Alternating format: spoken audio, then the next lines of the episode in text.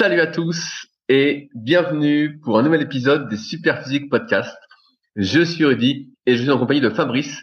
Nous sommes les fondateurs du site superphysique.org destiné aux pratiquants de musculation sans dopage et nous sommes très heureux de vous retrouver aujourd'hui. Salut Fabrice. Bonjour à tous et à toutes et salut Rudy.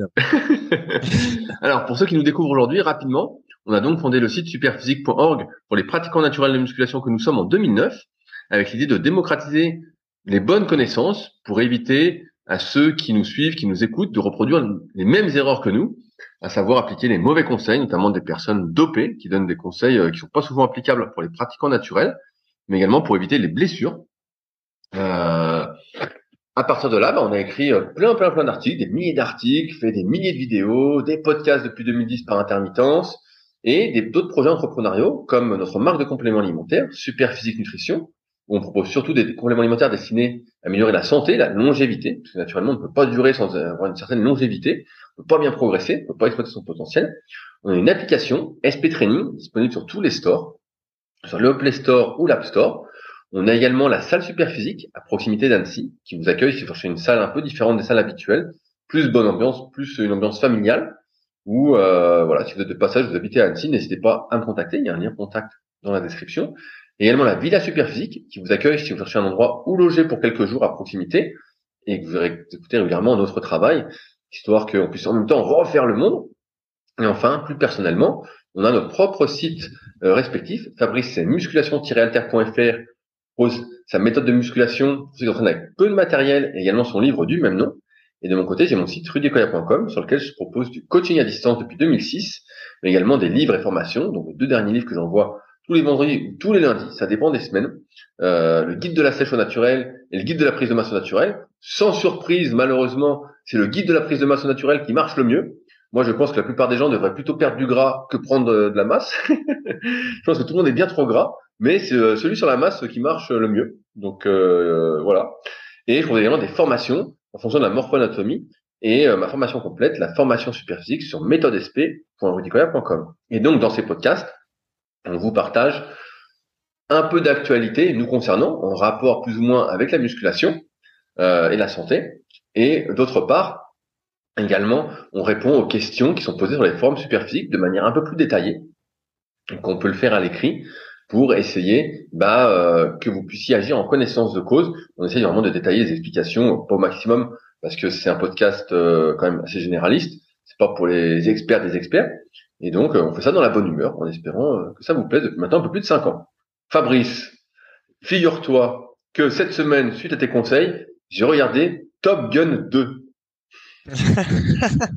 Après avoir vu le 1. exactement, euh, exactement. Je m'étais remis le 1 et un soir j'étais là et je me suis dit bah tiens, euh, les sites de streaming il y a que des conneries et donc j'ai été sur le le Play Store de, de Google sur l'ordi et je dis, bah tiens, qu'est-ce qu'il y a comme film? Parce que je sais qu'ils proposent des films à la location et ça coûte 3 euros. Je me dis, bon, bah pour 3 euros, euh, pourquoi pas, euh, voilà. Et je vois un Top Gun de Maverick. Ah, je me dis, bah Fabrice m'a dit que c'était bien et tout. je dis, je vais suivre les conseils euh, de mon gourou. De, Alors, est-ce que tu as vu la fameuse scène où ils font tous une centaine de pompes? Oui, 200 pompes, Fabrice, 200 ah, oui, 200 pompes. Et il y en a un qui veut pas s'arrêter, le fils de Goose, il veut pas s'arrêter, le type. Le type, on dit arrête-toi, il dit non, non, je continue, je continue, je continue. Mais j'ai vu aussi la, scène dont tu parlais, euh, où ils sont sur la plage en train de faire du foot américain, et ils ont tous des super physiques, quoi. Vraiment, euh, qui, correspondent pas à ceux qu'ils ont quand ils sont habillés dans le film. ouais, ouais, euh, ils ont vraiment des, des, super super physiques. Je me dis putain, mais euh, moi je vais faire de l'armée de l'air si c'est ça. si, euh, si, on fait l'armée de l'air et qu'on a un physique comme ça, il y a plus besoin d'aller faire de la muscu en salle pendant des heures. Hein. et mais j'ai trouvé que Tom Tom Cruise était assez en forme pour son âge. Je sais pas quel âge il, il doit commencer à, à être tout jeune. Hein. On doit bien avoir 50, 55 ans au moins. Et, euh, et le film était bien. Franchement, euh, je m'attendais pas à ça. Et c'était, pour moi, c'était aussi bien que le 1, quoi. Non? Ben non, je trouve pas. Bon, il y avait pas la même ambiance, mais bon. Peu oh. importe. Soit t'aimes l'ambiance des années 90, soit t'aimes pas que tu que je te dise. non, non, non. La, la, la, j'ai pas, par, contre, j'ai pas compris un truc, Fabrice. Il faut que tu m'éclaires, toi, le spécialiste euh, des relations homme-femme. Qui était la fille qui tenait le bar? Est-ce que c'était la blonde? Ils ont changé l'actrice, ça j'ai bien compris, mais est-ce que c'était la blonde d'il y a 20 euh, ou 30 ans qui euh, à qui ils ont changé l'actrice ou c'était une fille euh, au pif comme ça? Non, je pense que ça Voilà, c'est une nouvelle histoire qui a rien à voir avec l'histoire des des années de l'ancien Top Gun justement parce que l'actrice elle a elle a pas aussi bien vieilli que Tom Cruise et ils ont pas pu la reprendre. Qu'est-ce que tu veux dire ça? Tu dis que les femmes vieillissent plus mal que les hommes? C'est ça que tu veux bah dire? Bah non, c'est pas moi qui le dis, c'est elle-même en fait. Euh, parce que donc le, Tom Cruise il approche de la soixantaine et effectivement il est euh, physiquement ça va. Euh, surtout que bon, il doit bien, on a dû probablement lui prendre des cheveux derrière la nuque pour lui mettre euh, devant. Il a le sourire Colgate, etc. Enfin, tout est à l'américaine. Tu sais, ils font pas la même chose que nous là-bas.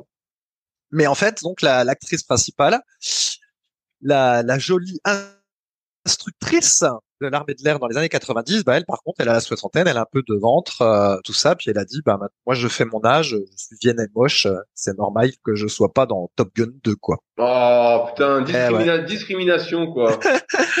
donc c'est comme ça, donc ils en ont pris une autre et puis ils ont changé un peu l'histoire et puis euh, voilà. Ce qu'il faut nécessairement que il y ait une histoire un petit peu de séduction, tu vois, parce que quand même, c'est l'armée de l'air. Donc euh, tout arrive, tout arrive à point qu'il sait attendre. et, il, saute de la fenêtre pour pas que la fille le voie. oui, ouais, c'est ça.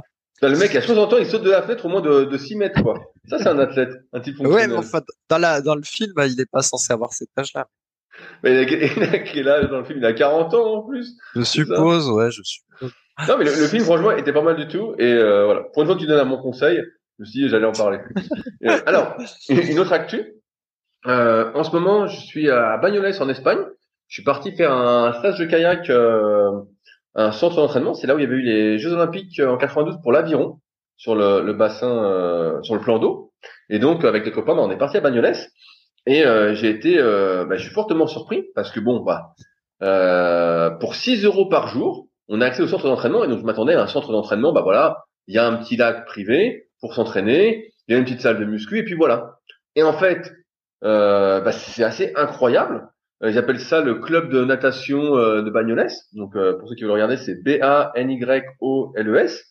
Et rien que quand on entre, il y a une salle de muscu extérieure, un peu comme à Venice Beach, mais en plus grand. Donc pour ceux qui ont la, référence, énorme. Ensuite, il y a une piscine couverte, une 25 mètres. Donc bon, voilà, c'est pas une grande, mais quand même avec huit couloirs. Donc il y a le plan d'eau. Il y a les, les gens de l'aviron qui s'entraînent. Il y a au moins, je sais pas, 200 avirons. Il y a un club de kayak. Donc pareil, il y a, je sais pas, au moins 100 kayaks faciles. Euh, on continue. Euh, donc vestiaire, tout ça, sauna, hammam. Ensuite, il y a encore une salle de muscu, une autre piscine, des terrains de tennis et un terrain euh, de foot euh, sale qui est dehors euh, pour jouer à 5 contre 5. Et le truc est énorme et ça coûte 6 euros par jour. Et donc pour 6 euros par jour, tu as accès à tout de tout quoi. En fait, tu peux passer ta journée là-bas à faire du sport, à te reposer. Euh, et j'ai trouvé que c'était assez incroyable parce que pour 6 euros par jour en France, je crois que c'est le prix d'entrée à, la piscine, 6 euros. Je sais pas si tu as été à la piscine euh, dernièrement, c'est 6 euros là, pour entrer à la piscine, quelque chose comme ça. Pour aller en salle de muscu, bah, c'est au moins euh, c'est 10 balles la séance, à du bol, sinon c'est 20 balles parce que t'es pas inscrit. Euh, tu veux aller jouer au tennis, bah faut que tu payes la location. Là, on te prête même les raquettes. Tu te dis mais c'est c'est incroyable, vraiment c'est incroyable pour 6 euros par jour. Et c'est pas très loin de la frontière pour ceux qui sont dans dans le sud vers Perpignan euh, et plus à gauche. C'est à peine à une heure de la frontière quoi. Et bah il fait en plus super chaud. Donc là aujourd'hui je pense qu'il faisait 23-24 degrés là ce matin quand on s'est entraîné.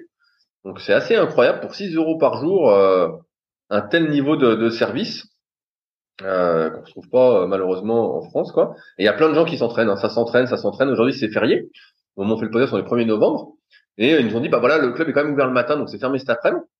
Euh, mais euh, incroyable, quoi. Vraiment, euh, il y avait plein de gens sur l'eau qui s'entraînaient, des jeunes, des plus vieux, euh, aviron, kayak, les salles de muscu dehors. vraiment la folie, quoi. La folie. Et, c'est vrai que pour l'instant, alors c'est peut-être la ville qui veut ça, mais j'ai j'ai pas vu beaucoup de gros. j'ai pas vu beaucoup de gros. J'ai vu surtout des gens minces, quoi, de tout âge, quoi. voilà. Ah, Ouais, mais en fait, moi, je suis déjà allé plein de fois en Espagne, Rudy. Effectivement, le coût de la vie, d'une manière générale, est un peu moins cher, et donc, euh, et il y a aussi des très bonnes infrastructures sportives.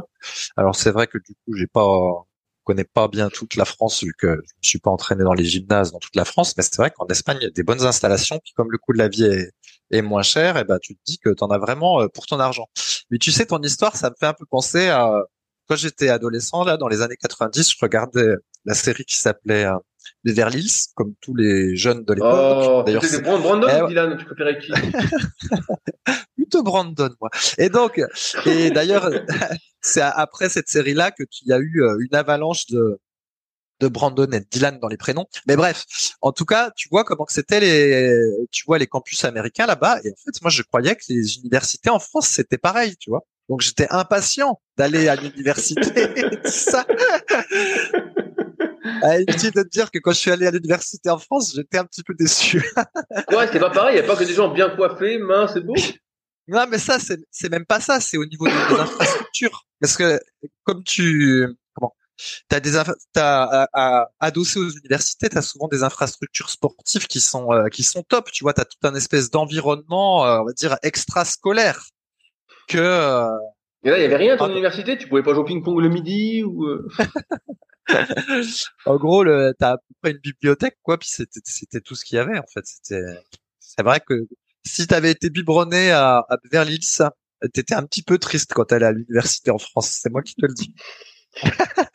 mais bon, c'est comme ça. Ah bah là, là, là, ceux qui, viendront, je sais pas s'il y en a beaucoup qui viendront, mais qui viennent à Bagnoles, tu vois, tu vois le centre, tu dis mais c'est incroyable, hein, vraiment, tu te dis, euh, tu dis, euh, putain, mais je, franchement, alors on bosse, tout ça, j'ai du boulot, je fais les cours BPGF, tout ça, mais tu te dis bon bah j'habite là l'année en fait, hein, que je me fais chier euh, au froid. Euh. Tu sais, tu te dis bon bah après t'as les potes, tout ça, hein, t'as la famille, mais bon tu te dis euh, franchement euh, mieux vaut venir ici. Hein. A priori, a priori en hiver, ton Fabrice qui vient en Espagne, il fait autour de 15 degrés parce que là c'est le nord de l'Espagne quand même. Est-ce que ça correspond aux températures?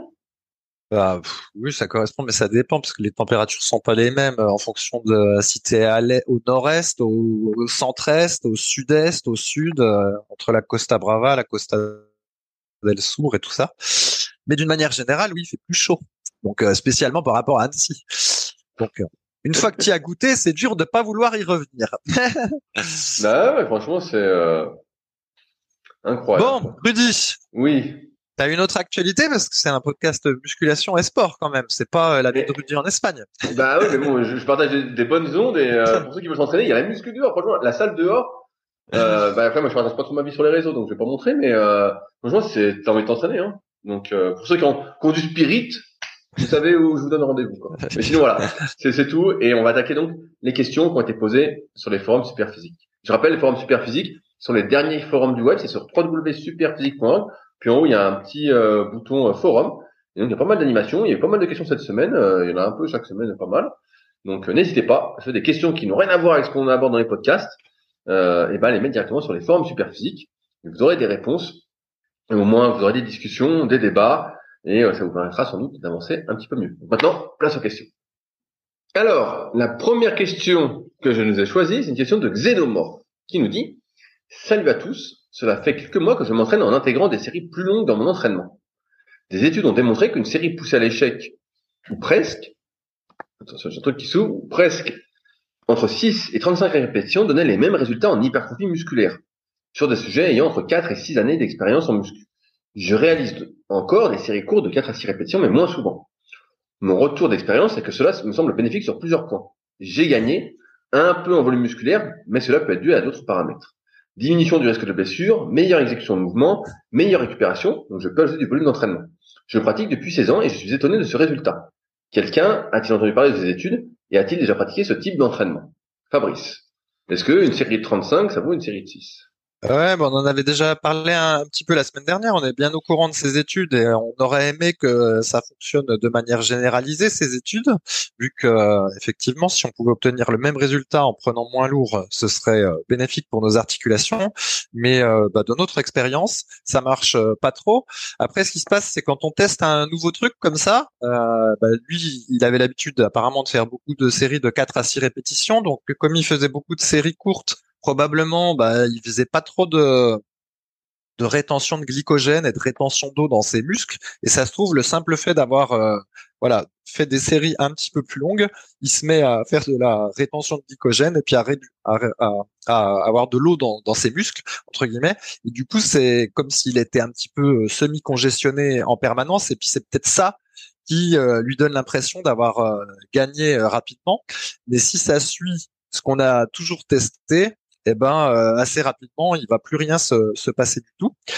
Donc ça, c'est le premier point. Et puis d'autre part, les 35 reps, même les séries longues, ça marche pas pour les exercices, on en avait déjà parlé. En fait, pour les exercices d'isolation, ça va à peu près. Par contre, pour les exercices polyarticulaires, bah, il y a d'autres paramètres qui entrent en jeu. Donc, il y a l'aspect gainage, il y a l'aspect quel est le, le point faible dans l'exercice. Et puis, en fait, ce, ce dont on s'est aperçu, eh ben, c'est que faire une série de 12 répétitions, par exemple, au développé couché, ou une série de 35 répétitions au développé couché, les muscles mis en jeu vont pas nécessairement être les mêmes. Et donc, du coup, quand bien même cette histoire de faire euh, des séries longues, ça fonctionnait, euh, pour prendre du muscle, eh ben, on prendrait pas nécessairement euh, les bons muscles qu'on souhaite cibler avec cette technique. Donc, moralité, ça fait deux deux trucs euh, qui vont pas très bien, c'est un, comment cibler le bon muscle sur les exercices polyarticulaires, deux, comment gérer avec les exercices de gainage, et, et puis trois, ben nous on n'a jamais réussi à, à, faire fonctionner ce truc-là euh, au long cours. Ouais, oui, non mais c'est intéressant. Alors, déjà, on va revenir sur euh, l'étude entre guillemets. Des études ont démontré. Alors, on a souvent parlé des études. Le problème des études, c'est que souvent elles sont faites sur des très très très courtes durées. Et comme l'a dit Fabrice, bah, ça peut venir, voilà, on a pris un peu de glycogène, on ne sait pas exactement mesurer la prise de muscle, même si certains disent, voilà, il y a des appareils qui permettent de voir, voilà, si on a gagné du muscle ou pas. Le problème, c'est que c'est, on est encore au balbutiement de comment on mesure la prise de muscle, du moins de manière scientifique. D'autre part, comme c'est fait sur des courtes périodes, bah voilà, il y a cette histoire de glycogène, mais il y a aussi le fait que c'est peu représentatif. Et c'est drôle parce que juste avant le podcast, j'étais en train de relire un livre dont j'ai parlé dans le Nolio podcast où j'étais interviewé euh, dernièrement, qui s'appelle Le puzzle de la performance de Michel Dufour, et c'est sur la planification. Et là, le chapitre que je lisais, c'était sur euh, la moyenne dans les études, justement, de dire euh, qu'est-ce qu'il en était. Donc, je vais reprendre le bouquin parce que il est à côté de moi, pour donner des exemples qui sont hyper intéressants. Donc, patientez pas longtemps, j'arrive. J'étais page 95 pour être exact. Donc, comme ça, c'est juste avant. et donc, ce qui est hyper intéressant, c'est qu'ils ont fait des tests là sur euh, la, la, VO2, sur la VO2. Donc là, bah, c'est hyper intéressant. Et euh, sur, euh, je sais pas, il y a combien d'athlètes. Alors l'étude, elle s'appelle l'étude héritage. Ceux qui veulent aller voir. Euh, et donc ils ont fait faire un entraînement à 480 sédentaires. Euh, alors j'explique, je lis. L'étude héritage s'est intéressée à la réponse de 480 sédentaires au même programme d'entraînement. Le programme s'est allé sur 20 semaines à raison de 3 séances hebdomadaires de pédalage sur ergocycle. La durée initiale de pédalage fixée à 30 minutes à 55% de la VO2 max, progresser jusqu'à 50 minutes à 75% de la VO2 max. Les résultats montrent clairement la variabilité de pénétrance de la charge. Et donc, il y a un tableau qui est fait après et qui montre que, eh ben, il y a 2% euh, des gens dans l'étude qui ont progressé de 0% en VO2. 0%.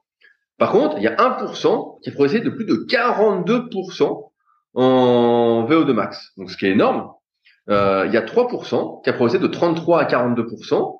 Il y a 16% qui a progressé de 0 à 8, euh, 8 à 10. Il y a 38%, donc un tiers des gens qui ont progressé de 8 à 17, un autre tiers de 17 à 24. Bref, là où je veux en venir, c'est que la variabilité de la réponse à l'entraînement, en fait, est assez euh, importante en fonction des individus, et que quand une étude dit voilà ce que ça a montré, en fait, c'est une moyenne.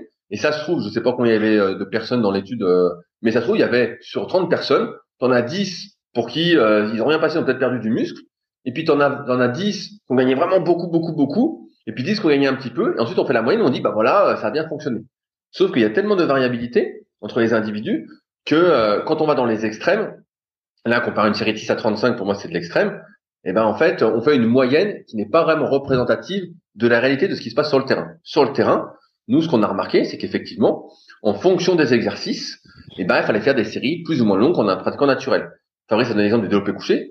En fait, quand on cherche à développer un muscle, on va choisir un exercice qui nous correspond d'un point de vue morpho-anatomique, c'est tome 1 et tome 2 de la méthode superphysique, en fonction de nos longueurs osseuses, de nos longueurs musculaires, nos antécédents, et peut-être même de nos blessures.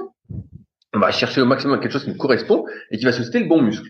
Donc, par exemple, je fais un développé couché en 12 répétitions, pour reprendre notre exemple, eh ben, le point faible dans ce mouvement, ça peut être les pectoraux. Parce que, on est fait pour le développé couché, tout va bien, on a une grosse cage, et on a les pectoraux très longs, très larges, voilà.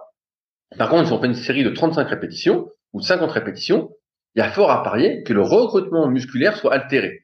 C'est-à-dire qu'au lieu que ce soit les pectoraux qui sont le muscle le plus euh, sollicité durant cet exercice en série de 12, eh ben, ça va sans doute être les triceps. on va avoir de plus en de plus en plus de mal au fur et à mesure de la série à tendre le bras, à réaliser une extension de coude. Et ça, et ben en fait, l'exercice va surtout servir à améliorer, comme on parlait la semaine dernière, il y a deux semaines, l'endurance de force au niveau des triceps. Et donc là, on n'est plus du tout dans une série longue pour les pectoraux, on est dans une série longue surtout pour le travail des triceps, parce que ce recrutement musculaire, il est attiré donc par le nombre de répétitions, par la vitesse d'exécution, par la technique qu'on va utiliser, par notre état de fatigue, euh, par le matériel. Il suffit de faire un développé couché sur un banc assez large ou un banc assez étroit, un banc plus ou moins haut. C'est pour ça qu'on n'est pas trop contre le fait de changer régulièrement de matos. Et tout ça, ça va altérer énormément le recrutement musculaire. C'est pour ça qu'on n'aime pas du tout non plus les euh, les études qu'on appelle EMG, où on mesure l'activité électrique du muscle, parce qu'encore une fois, c'est des moyennes, et les moyennes, en fait, elles sont faites, euh, ça brouille le truc, parce qu'on voit bien, et moi pour avoir coaché des milliers de personnes, on voit bien que il y a des grosses différences de réponse entre les individus. Il y en a, et vous le voyez aussi à la salle, hein, qui s'entraînent en salle. Il y en a qui font, l'impression font n'importe quoi, ils vont comme des ballons, et d'autres qui font tout bien, tout bien, tout bien. Et souvent, euh, certains se marrent en disant, ah, vous avez vu, il fait tout bien, euh, ça marche pas du tout. Il ferait mieux de manger, pousser, dormir, et puis ça marcherait. Mais pas du tout, parce que si tu fais ça quand t'es pas doué, bah, il se passe absolument rien. Et donc, là où je veux en venir, c'est qu'effectivement, après, euh, notre expérience, c'est plutôt de dire que entre 6 et 20 répétitions, en fonction des exercices, on est plutôt dans le juste. Si on fait des séries plus longues, bah, je renvoie au podcast qu'on a fait euh, les deux dernières semaines, on en a beaucoup beaucoup parlé. Euh, et que si on fait moins de six répétitions, bah là on est plus un travail de force, de force max. Et là, on sait très bien que les progrès qu'on fait sous la barre sont moins corrélés à la prise de muscle. il n'y a pas trop de débat. Ensuite, sur la deuxième partie de son message, diminution des risques de blessures, meilleure exécution de mouvement, meilleure récupération. Bah oui, ça on est tous d'accord que c'était un débat qu'on avait au début des années 2000. On est d'accord que quand on met moins lourd, bah, c'est plus facile d'avoir une bonne exécution. Euh, bah, donc les risques de blessure, c'est moins traumatisant, donc euh, diminution des risques de blessure. Seulement si on fait des exercices encore une fois adaptés à sa morphoanatomie et à sa mobilité, à sa capacité de mouvement, et meilleure récupération, bah oui, parce que c'est moins traumatisant aussi bien pour entre guillemets euh, les articulations, les tendons, les ligaments, mais aussi pour nos muscles. Donc c'est pour ça que si on fait, je prends un exemple qui n'a rien à voir mais qui va parler, si on fait de la course à pied, qu'on court doucement tous les jours, bah, on peut courir doucement tous les jours. Maintenant, si on fait des sprints, on va pas faire des sprints à 100% tous les jours. Et c'est le dernier point où je voulais revenir, c'est que euh, une série poussée à l'échec qui dit, ou presque, entre 6 et 35 répétitions, donnait les mêmes résultats en hypertrophie musculaire, on en a régulièrement parlé, aller à l'échec, aujourd'hui, il y a très très peu de personnes qui savent à quoi ça correspond. Vraiment, qui savent se donner, qui savent, qui ont le spirit, qui vont vraiment aller à fond dans les séries, qui vont pas euh, se tortiller, euh, ou ne plus du tout utiliser les bons muscles pour faire leurs séries. Et donc, en fait, c'est pour ça que l'étude, ça me paraît euh, vraiment un peu bidon, parce que ça veut rien dire des sujets entre, entre 4 et 6 années d'expérience. Moi, j'ai beaucoup de personnes qui me contactent, pareil, qui ont parfois 10, 12 ans d'expérience en muscu, qu'on fait euh, plus ou moins, et en fait, qu'on bidouillé pendant 10, 12 ans, et qu'on a un niveau qu'ils auraient pu atteindre en écoutant nos conseils ou en les ayant comme élèves en tant que coach, en 6 mois ou un an, qui font 10 à 40 ou 10 à 50 au développé couché. Et donc, ça veut rien dire 4 à 6 années d'expérience. Euh, pour moi, ça, ça signifie rien du tout. Et donc, et pareil, donc je finis là-dessus. Aller à l'échec, l'échec, c'est quelque chose qui est très très individuel finalement. On n'a pas tous la même définition. La même définition. Pour moi, c'est monter la dernière répétition en plus ou moins euh, 10 secondes, vraiment au ralenti, et on y va à la volonté et on reste stable. Et ça, en plus de 20 ans d'entraînement, ben, j'ai pratiquement vu personne faire ça. Donc euh, dans les salles, j'en ai fait pas mal, et j'en ai vu beaucoup s'entraîner. Donc ça pour dire que les gens disent, ouais, faut aller à l'échec, faut forcer le plus possible mais on les voit jamais forcer le plus possible. Donc euh, et donc là, dans ce cas-là, une série de 6 et une série de 35, c'est pas du tout la même chose. Une série de 6, on est toujours obligé de forcer plus ou moins. Une série de 35, si euh, on gueule, on gueule, on gueule, on peut toujours rajouter des répétitions, des répétitions, des répétitions. Donc euh, c'est pas du tout le même effort. Voilà, Fabrice. Oui. Euh, D'ailleurs, je suis pas tout à fait d'accord avec ce, cette histoire. là C'est que c'est pas C'est pas forcément plus facile en fait de faire la série de 35 pour quelqu'un qui est capable de se donner euh, à fond. Euh, faire des séries longues, c'est plus éprouvant justement parce qu'on a l'impression qu'on peut toujours aller chercher la répétition supplémentaire, alors que quand on fait des séries courtes euh, aux alentours de 5 ou 6 reps, eh ben le, assez rapidement on peut plus et on a beau mettre toute la volonté possible et inimaginable en fait on, on peut plus quoi ça bloque. Alors que quand les séries sont plus longues euh, on a l'impression qu'on peut pousser la, machine et avoir à chaque fois plus de répétitions et donc euh, mentalement c'est pas forcément euh, plus facile d'aller à l'échec sur une série longues. Euh, je voulais dire aussi que sur les études, quand on les regarde, alors moi ça fait longtemps que j'en ai pas regardé, mais à l'époque j'en regardais, euh, souvent l'exercice de prédilection pour faire les tests, c'était le leg extension.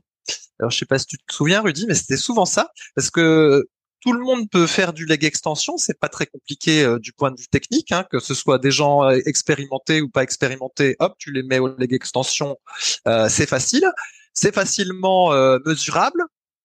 Voilà, on commence avec la, le, tibia qui est perpendiculaire au sol et puis on l'amène. on peut mesurer la, la, progression en force, tout ça. Ben, bref, et toutes les études, elles étaient souvent basées sur le leg extension. Et mine de rien, ça, ça peut aussi modifier les choses parce que faire 35 reps, par exemple, sur du lag d'extension, imaginons que cette étude-là soit aussi basée là-dessus, c'est pas la même chose, comme on vient de le dire, que faire 35 reps sur le développé couché. Et euh, pour moi, il y avait aussi un problème avec ces études, c'est que voilà, à chaque fois, c'était fait sur machine et pour les cuisses. Et souvent, c'était l'extension de la jambe. Et or, on sait que les cuisses, elles réagissent pour la plupart des gens euh, différemment en muscu et elles ont une meilleure réponse euh, aux séries longues. Euh, souvent, on a remarqué ça. Et donc, bref, tout ça pour dire que les études, c'est vraiment compliqué euh, à en tirer parti et qu'au final, ben, ce qui a le mieux marché entre guillemets pour nous, ben, c'est de confronter euh, les résultats de tous les pratiquants qu'on connaît et de nous-mêmes, et puis d'essayer d'en dégager un espèce de consensus sur ce qui marche sur le plus grand nombre. Mais les études, ça nous a pas trop aidé pour trouver la méthode ultime. bah non, non, c'est surtout ça nous a perdu parce que pareil, à, à nos débuts entre guillemets, enfin du moins quelques années après, on était toujours à la recherche de la méthode miracle, du secret, du truc. Et donc, on lisait les études. Moi, je me souviens, euh, je regardais à fond sur PubMed, euh, je lisais, je passais des après-midi dessus. Et j'ai une étude, elle dit ça, elle dit ça, elle dit ça. À la fin, tu sais plus quoi faire. Et donc, tu testes, tu testes, et en fait, tu es complètement perdu. Et euh, ça nous fait perdre plein de temps. Et c'est vrai que bah aujourd'hui, on est arrivé à un consensus depuis quelques années, après avoir vu des milliers de personnes sur les forums, poser des questions, avoir interviewé plein de gens, avoir coaché des milliers de personnes, comme je disais tout à l'heure, via mon site rudicola.com. Et ben en fait, on arrive à une sorte de consensus où on se dit, bah voilà, qui peut fonctionner. Alors après, il y a des exceptions, hein. il y a toujours des exceptions, des personnes qui vont mieux réagir aux séries longues, comme je disais, d'autres aux séries courtes. Mais comme ça, on peut pas le déterminer d'avance, on peut pas savoir d'avance, et il faut euh, faire ses propres tests, et pas des tests sur une semaine ou deux, hein. ça, ça n'a pas de sens, mais des semaines, des tests sur plusieurs mois, euh, plusieurs années. Donc, sachant que tout le monde est très pressé, euh, là, Xenomorph, bah, il a 7 ans d'entraînement, donc il est moins pressé maintenant. Et bah, c'est des tests qui se font pas. Euh, c'est comme, bah, je me souviens sur, sur les formes, il y avait Vincent, euh, qui, est, qui, est, un Suisse avec qui on avait des, des, grands grands débats qui sont toujours accessibles sur les formes superphysiques. Et des fois, il testait un truc et au bout d'une fois, il disait ouais, j'ai trouvé la technique magique, ça y est, putain, j'ai vu, j'ai gonflé d'un coup. Euh. Et la semaine d'après, il nous refaisait la même chose avec autre chose. Et chaque semaine, il nous faisait ça, il nous faisait ça, il disait, oh, j'ai trouvé la technique ultime, la technique ultime, la technique ultime. Et en fait, bah, à chaque fois, bah, il trouvait la nouvelle technique ultime.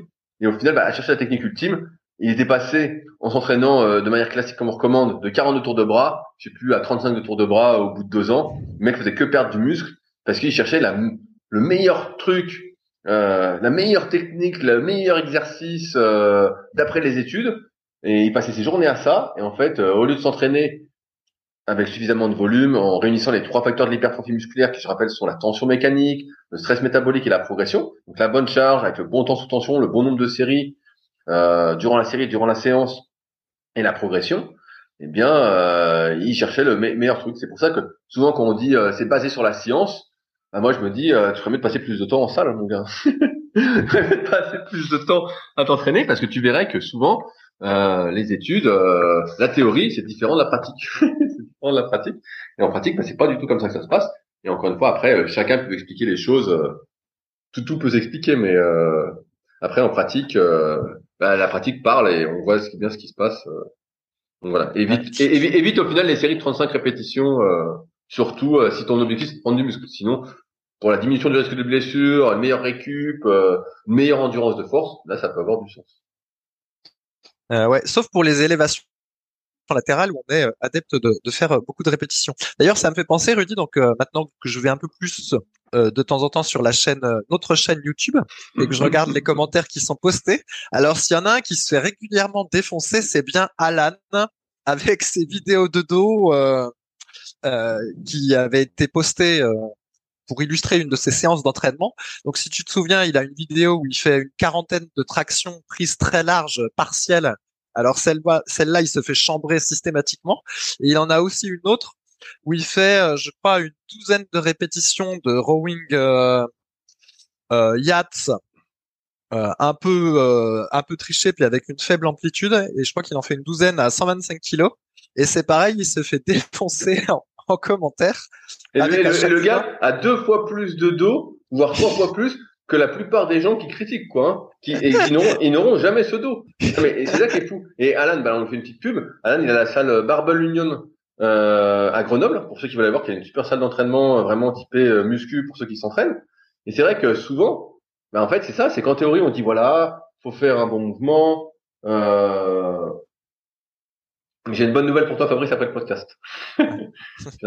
voilà. Ouais, Et donc, euh, ouais, souvent les gens ils disent voilà, faut faire la technique d'exécution parfaite, c'est comme ça qu'il faut faire. Et dès que ça sort du cadre, ils disent ouais, mais sauf que la technique d'exécution parfaite, elle est différente encore une fois en fonction de chaque individu. En fonction, alors il y a des, il y des prérequis bien évidemment, avoir un bon gainage, tout ça, mais sur le reste, l'amplitude par exemple, en fonction de la morphoanatomie, de monter plus ou moins aux tractions, ça va pas faire la même chose. Plus je monte haut, plus j'ai de flexion de coude, plus j'ai de biceps euh, qui font, euh, plus les biceps vont travailler au détriment du dos, et donc c'est pas forcément bon. Et donc Alan, lui, pour travailler les dorsaux au maximum, notamment la portion externe qui est responsable de la largeur, bah, lui, qu'est-ce qu'il faisait Il fallait qu'il monte à peu près, je crois, jusqu'au front de mémoire ou la tête.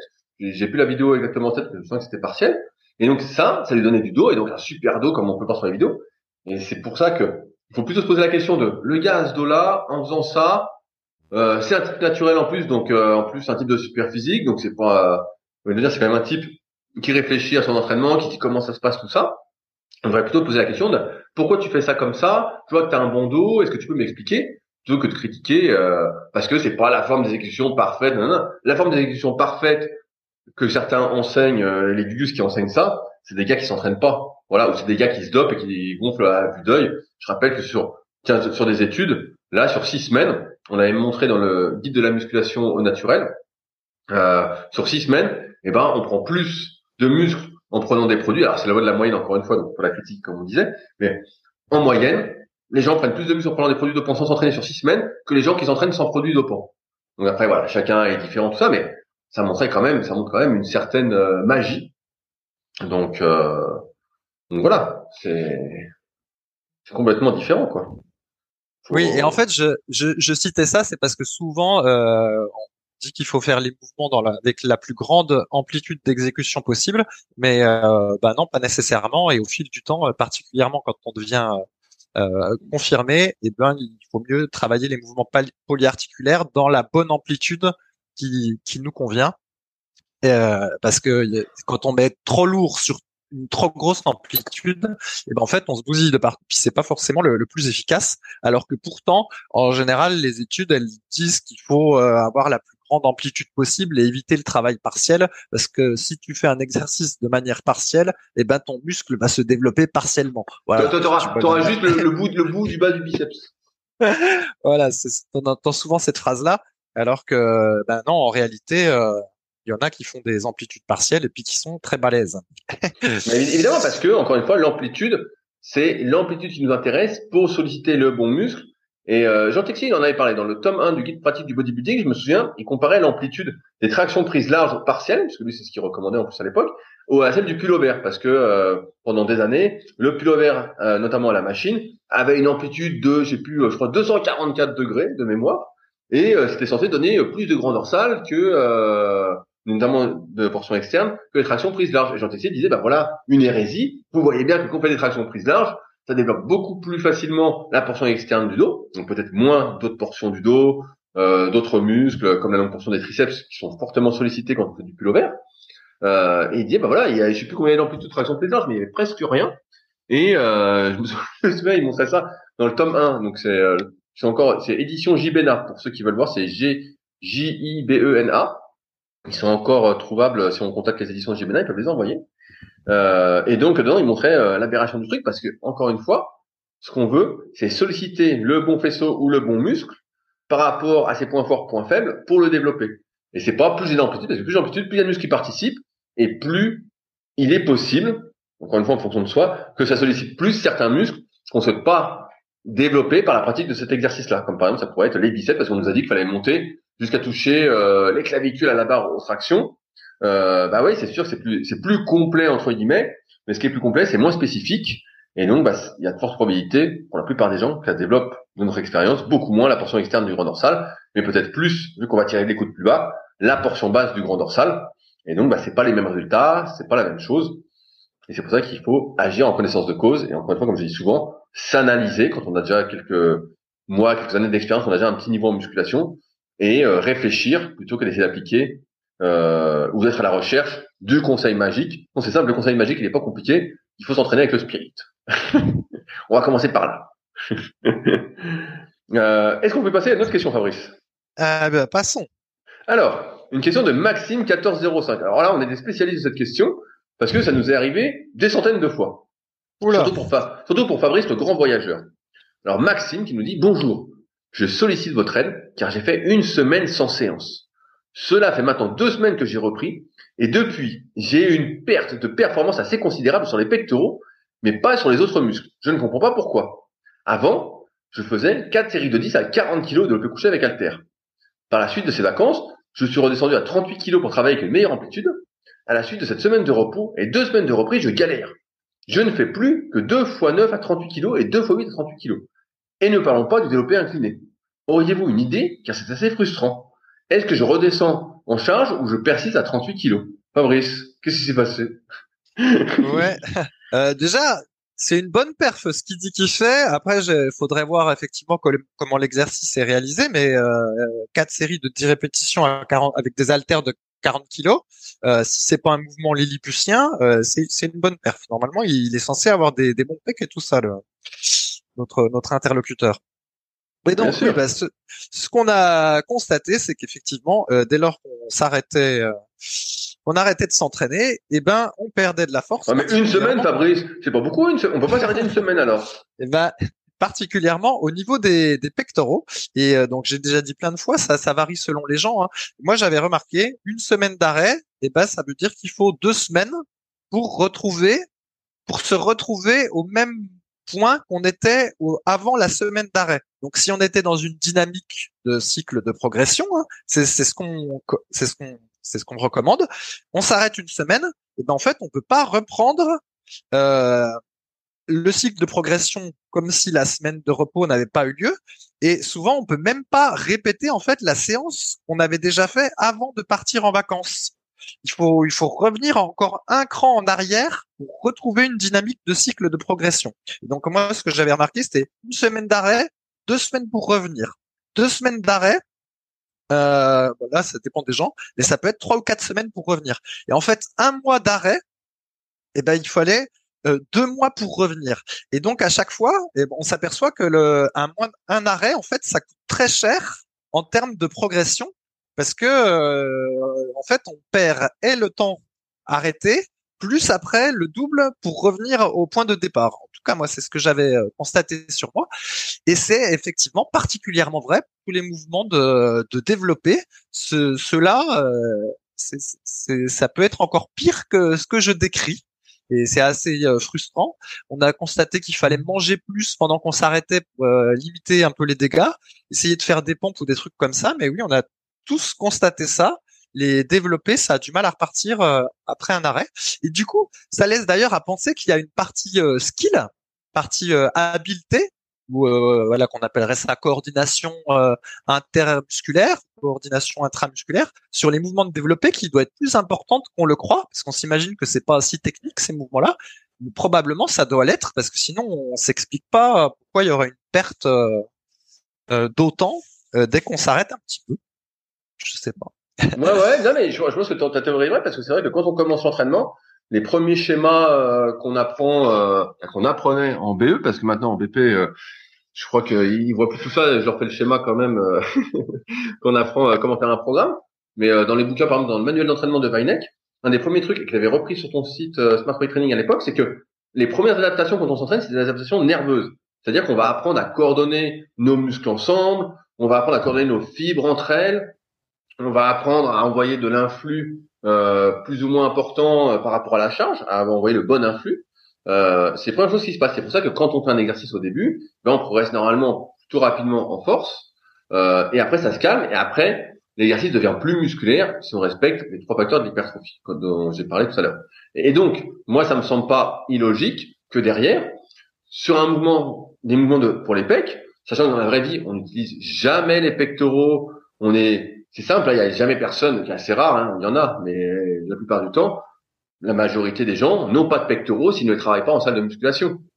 Euh, par contre, ils peuvent avoir un peu de bras, un peu d'épaules parce qu'on est toujours en train de lever les bras, un peu de cuisses, un peu de fesses, tout ça.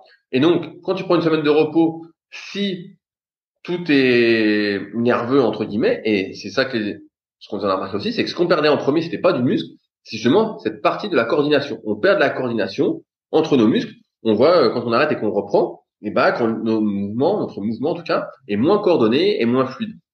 À partir de là, bah, ça se tient c'est que euh, quand tu prends une semaine de repos et que tu as déjà un bon niveau, bah, c'est toujours la même chose. Hein, c'est plus tu as un niveau important et moins euh, faut contrarier la Formule 1 que tu es, entre guillemets. Quand tu débutes, tu as plus de marge, voilà, mais plus tu as un niveau avancé, si tu fais 90 à 40, ce qui est un très bon niveau au début de chaque alter, et bah plus euh, il faut être minutieux pour continuer à progresser. Bah, dès que tu prends une semaine de récup, entre guillemets, euh, et ben tu payes ça par moins de coordination, tu perds nerveusement. Alors certains se marrent toujours en disant bah non, je comprends pas, moi ça fait pas ça. Ah oui, mais toi, peut-être que tu manges comme un petit goret. tu manges beaucoup, tu reviens de vacances, t'es plus gros. Dans ce cas-là, on a remarqué que ça, ça aidait. Entre guillemets, sous les bas, hein, ça aidait pas euh, physiquement. Mais c'est vrai que c'est le premier truc que tu perds, c'est cette coordination. Et comme on n'utilise pas souvent ces muscles-là, bah, je pense qu'on perd rapidement en coordination. Euh, c'est pour ça qu'on perd, voilà, surtout des, au niveau des pecs. Alors maintenant, qu'est-ce qu'il doit faire? Eh ben, euh, malheureusement, ce qu'il doit faire, moi, ce que je pense, euh, est-ce que le conseiller les gens sur le forum, soit Pierre, le développeur de l'application SP Training, euh, Riser aussi, qui met euh, pas mal de choses sur, sur, les formes, qui répond à beaucoup de questions. Euh, et ben, c'est de redescendre. C'est au lieu de repartir à 38, parce que là 38 c'est là, c'est hyper dur, c'est de repartir à 36 de repartir à 36 et puis de refaire euh, son petit cycle de progression, de remonter doucement, puis à 38, puis à 40, et puis là, il va s'apercevoir, comme l'a dit Fabrice, que finalement cette semaine de vacances, eh ben, elle va lui coûter cher. Et d'ailleurs, j'ai un exemple, je sais pas s'il m'écoute, c'est mon élève euh, Will, qui a au Super Physique Gym, euh, il est parti trois semaines au Brésil cet été. Et je lui dis, avant de partir, je lui dis, tu sais, euh, il a un super niveau, oui, il avait un super niveau. Il faisait 3 fois 10 à 130 au développé couché. Donc, euh, membre très court, grosse cage, tout ça. Et je lui dis, euh, essaye de faire au moins une séance par semaine là-bas pour maintenir, euh, voilà, comme ça, quand tu reviens, ça va. Parce qu'on sait que pour maintenir, c'est beaucoup plus facile que pour développer. Et bah, comme je m'y attendais, euh, et ben, il a fait aucune séance. Et donc, il est rentré. Et là, ça fait depuis cet été, donc il a dû rentrer, je sais pas, début septembre de mémoire. Donc, ça fait deux mois et il est toujours pas revenu à son 3 x 10 à 130. Je crois qu'on est à 3 fois, je crois qu'on est à 3 fois 8 à 124 ou 125, quelque chose comme ça. Donc il est bien remonté. Mais quand il est revenu, on a dû reprendre entre guillemets, euh, j'ai plus le truc en tête, j'ai plus ces programmes euh, sous les yeux, mais on a dû reprendre euh, à peut-être 105 ou 110 kilos et encore en pyramide, on a dû faire du pyramidal pendant deux trois semaines. Parce que je pense que c'est une bonne technique pour reprendre d'un point de vue nerveux et pour limiter le risque de blessure à la reprise. Mais euh, deux mois après, bah, il est toujours pas revenu, trois semaines, et il y a de fortes probabilités qu'ils euh, mettent. Euh, c'est comme si en fait ces propositions 130, ils les jamais eu. Alors voilà, plus on a un bon niveau, plus les premières parties partent. Mais là, l'idée, Maxime, bah, effectivement, c'est de repartir à 36 kilos. Et quand tu pars en vacances une prochaine fois, faut essayer de faire une petite séance dans la semaine. Il suffit de pas faire grand chose, hein. Un exercice par muscle, ça te prend, tu les fais rapides. voilà, tu fais des petites pyramides à chaque fois, des supersets, voilà, et ça va maintenir. Et quand tu reviendras, bah, tu n'auras rien perdu, tu pourras continuer à progresser. Parce que sans ça, effectivement, on se rend compte nous aussi avec les années, et plus notre niveau est élevé, plus on perd en s'arrêtant. Et c'est pour ça que bah, on conseille euh, de jamais s'arrêter. Alors certains diront ouais, il faut pas jamais s'arrêter, ça va pas, nan, Après, euh, ça dépend euh, ce que tu veux, quels sont tes objectifs. Hein. L'objectif c'est juste de bidouiller, y a pas de souci. Si l'objectif c'est de progresser et que c'est important pour toi, quelque chose que tu fais trois quatre fois par semaine et que tu attention à ta diète, tout ça, bah, fais au moins une petite séance pour te maintenir. Ce que je vais faire par exemple ici à Bagnoles, pour maintenir. Et comme ça, quand je reviens au Super Physique Gym, bah, je peux continuer euh, mes cycles de progression euh, sans aucun souci. Voilà. Ouais. Je, juste préciser quand on dit euh, qu'il faut essayer de jamais s'arrêter, ça veut pas dire qu'on s'entraîne toujours à fond, mais on est toujours dans la logique de cycle. Donc à un moment donné, quand on arrive au bout d'un cycle, on recommence un autre cycle en reculant et en fait, en reculant les charges en arrière. Et ces étapes-là, elles permettent aux articulations puis aux tendons de de, de récupérer en fait. C'est bien cette logique de cycle euh, dont on dont on parle. Parce que sinon il faudrait pas s'entraîner tout le temps euh, à fond. Déjà non seulement c'est contre-productif ce qu'on a remarqué mais en plus au niveau des articulations et des tendons bah du coup il y aurait jamais de, de temps de repos ce qui serait pas bon non plus. Parce qu'il y a les deux aspects. Il y a l'aspect progression puis il y a l'aspect articulation et tendons. Et une semaine d'arrêt d'un côté, ça fait un petit peu bien aussi pour les articulations et les tendons. Donc voilà, l'idée en fait, c'est plutôt de s'arrêter complètement. Et ben, on, est dans la logique de cycle, et c'est comme ça qu'on dure le, le, plus longtemps possible. Et puis je voudrais dire un autre truc aussi sur le sur le, les développés avec Alter, parce qu'il a il a aussi dit qu'il avait euh, modifié son amplitude de mouvement. Et ce que je voulais dire, c'est que de mon expérience, en fait, changer l'amplitude de mouvement au développé couché avec Alter n'est pas une bonne idée parce que parce qu'en fait c'est euh, c'est comme si c'était un autre exercice.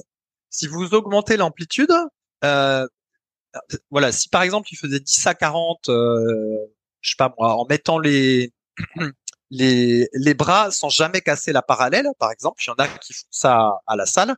Je sais pas trop si c'est une bonne chose pour prendre du muscle, mais admettons, il y en a qui font ça. Si tout d'un coup vous vous mettez à casser la parallèle, ne serait-ce que de descendre le bras un centimètre plus bas que d'habitude, et eh ben en fait sur cette petite portion, eh ben vos articulations sont pas préparées, vos tendons sont pas préparés, votre système nerveux est pas préparé, et en fait si vous voulez euh, changer d'amplitude comme ça, il va falloir réduire le poids bien plus que de euh, passer de 40 à, 38, en fait. Bah ouais. ouais, faut, faut descendre beaucoup plus, peut-être même à 30 en fait, pour reconstruire de la force euh, repréparer ses articulations et ses tendons à cette nouvelle amplitude.